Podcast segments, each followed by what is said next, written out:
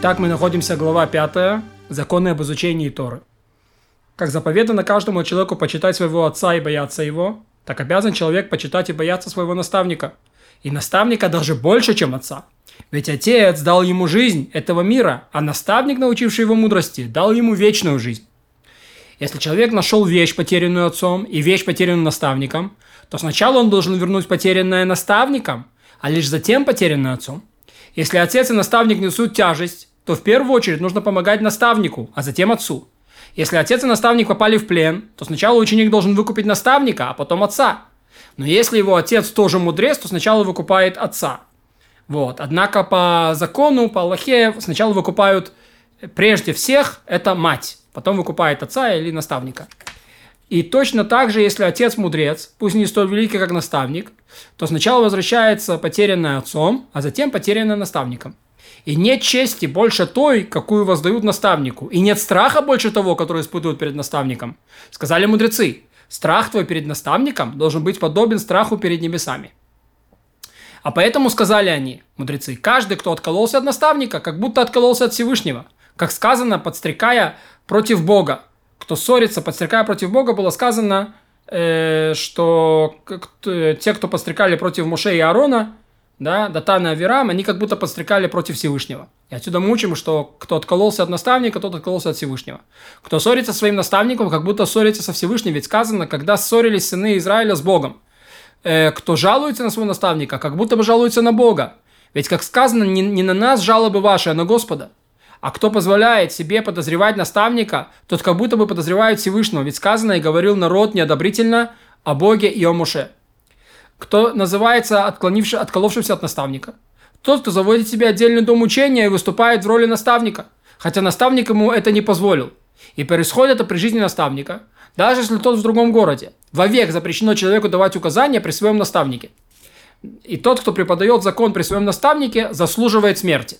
Ну, понятно, что его не казнят, речь не идет о смертной казни. Но вот человек, который на небесах его видит, что он заслуживает смерти, такой наглостью, что он э, преподает закон при своем наставнике. Если же наставник находится на расстоянии не менее 12 миль, а кто спросил ученика, каков закон Торы по определенному вопросу, то ученик вправе ответить. Если кто-то у тебя спросил, а наставник далеко. А чтобы предотвратить нарушение Торы, ученик вправе указывать даже в присутствии наставника – Каким образом? Например, видя человека, нарушающего запрет, там, э, по незнанию, он вправе одернуть его и сказать ему, то, что ты делаешь, запрещено. Да несмотря на то, что наставник здесь присутствует. Ученик может сделать это даже в присутствии своего наставника, и даже если наставник его не уполномочил. Ведь там, где скверняется имя Бога, не заботится о чести наставника. Это относится только к случайному происшествию. Но приступать к систематической деятельности, указывая каков закон, то есть давать указания каждому спрашивающему, пусть даже сам находится на одном краю света, наставник его на другом краю света, запрещено. То есть 12 миль, мы сказали, это не на постоянной основе. Это э, случайное происшествие. Однако на постоянной основе запрещено, пока не скончается наставник. Пока он не умер, запрещено давать. Если не получил разрешения, если только не получил разрешения от наставника. За исключением, если тебе дали разрешение так делать. Не каждый ученик после смерти наставника вправе давать указания по Торе, и только тот, кто достиг уровня, позволяющего давать указания. А ученик, который не достиг такого уровня и преподает, безответственный негодяй и гордый и гордец. О таком сказано, много жертв пало от этого. И мудрец, который достиг уровня преподавателя и не преподает, мешает распространению Торы и кладет камни под ноги слепым. О таком сказании, о таком сказано и великие от этого погибли. Начинающие ученики, которые не усердствовали в изучении Торы, но при этом требуют от людей неученых и своих сограждан почтения к себе, взыскивают первыми судить и давать указания по законам Торы, и за них и возникают разногласия в толковании закона. Это губители мира. То есть человек, который не дошел до уровня наставника, не усердствовал в изучении Торы. Однако он э, дает, выскакивает первым судить и дает указания, то он губит мир, гасит свет Торы и разоряет виноградник, Господа, Господа воинств. Это о них сказал Шломо в мудрости своей, одолели нас лисы, маленькие лисы, разорители виноградников. Ученик не имеет права называть наставника по имени, даже когда тот не присутствует при разговоре. В присутствии же наставника запрещено называть его имя даже для обозначения другого человека, как имя отца. Нужно изменить имя человека, о котором говорят, если этот человек уже умер. Даже если человек уже умер. Так поступают, если имя необычное, по, по которому всякий узнает, о ком идет речь. Нельзя здороваться с наставником или отвечать на его приветствие так, как это принято среди друзей. Но нужно поклониться сказать со страхом и с почтением «Мир тебе, наставник мой!» Если же наставник поздоровался первым, отвечают «Мир тебе, господин мой наставник». Нельзя в присутствии наставника снимать филин, нельзя сидеть развалившись, как, э, а только так, как сидят в присутствии царя. Во время молитвы нельзя стоять ни перед наставником, ни за ним, ни сбоку от него, не говоря уже о том, что нельзя идти рядом с ним. Но следует отдалиться и стать позади наставника, так, чтобы не было непосредственно за его, чтобы не быть непосредственно за его спиной и тогда молиться.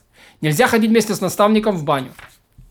Нельзя сидеть на месте наставника, нельзя отвергать слова наставника в его присутствии или опровергать их. Нельзя садиться перед наставником, пока тот не скажет «садись», и нельзя вставать, пока тот не скажет «встать», или не даст позволения стоять. Когда человек уходит от наставника, не имеет он права поворачиваться к наставнику спиной, он должен пятиться, обратившись к нему лицом.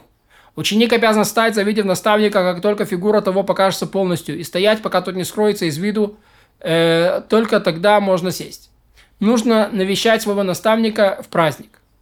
Не воздают честь наставнику в присутствии наставника, кроме тех случаев, когда сам наставник имеет обыкновение а, оказывать этому человеку почести. Ученик обязан обслуживать своего наставника, как раб обслуживает своего господина.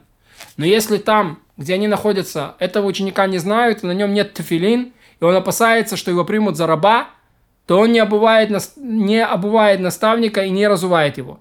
Наставник, который не дает ученику себя обслужить, обслуживать, лишь его, лишает его милосердия и не позволяет богобоязненности укорениться в нем. А ученик, который пренебрегает хотя бы одним из знаков уважения к наставнику, лишает народ Израиля божественного присутствия. Если ученик видит, что его наставник нарушает Тору, то должен сказать ему, наставник наш, ведь ты учил нас так и так. И каждый раз, упоминая в присутствии наставника сведения, полученные по традиции, ученик должен прибавить, как ты, наставник наш, нас учил. И приводит сведения, которые от наставника не слышал, только упоминая того, от кого слышал. Когда наставник умирает, ученик разрывает всю свою одежду, пока не обнажит сердце и не заживает никогда. То есть эта одежда уже не заживается никогда. Так должен человек поступать по отношению к своему постоянному наставнику, от которого он получил большую часть своих знаний.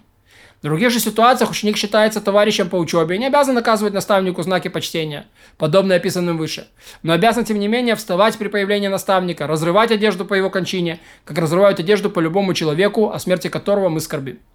То есть из близких родственников имеется в виду, там, отец, мать, о смерти которого мы скорбим.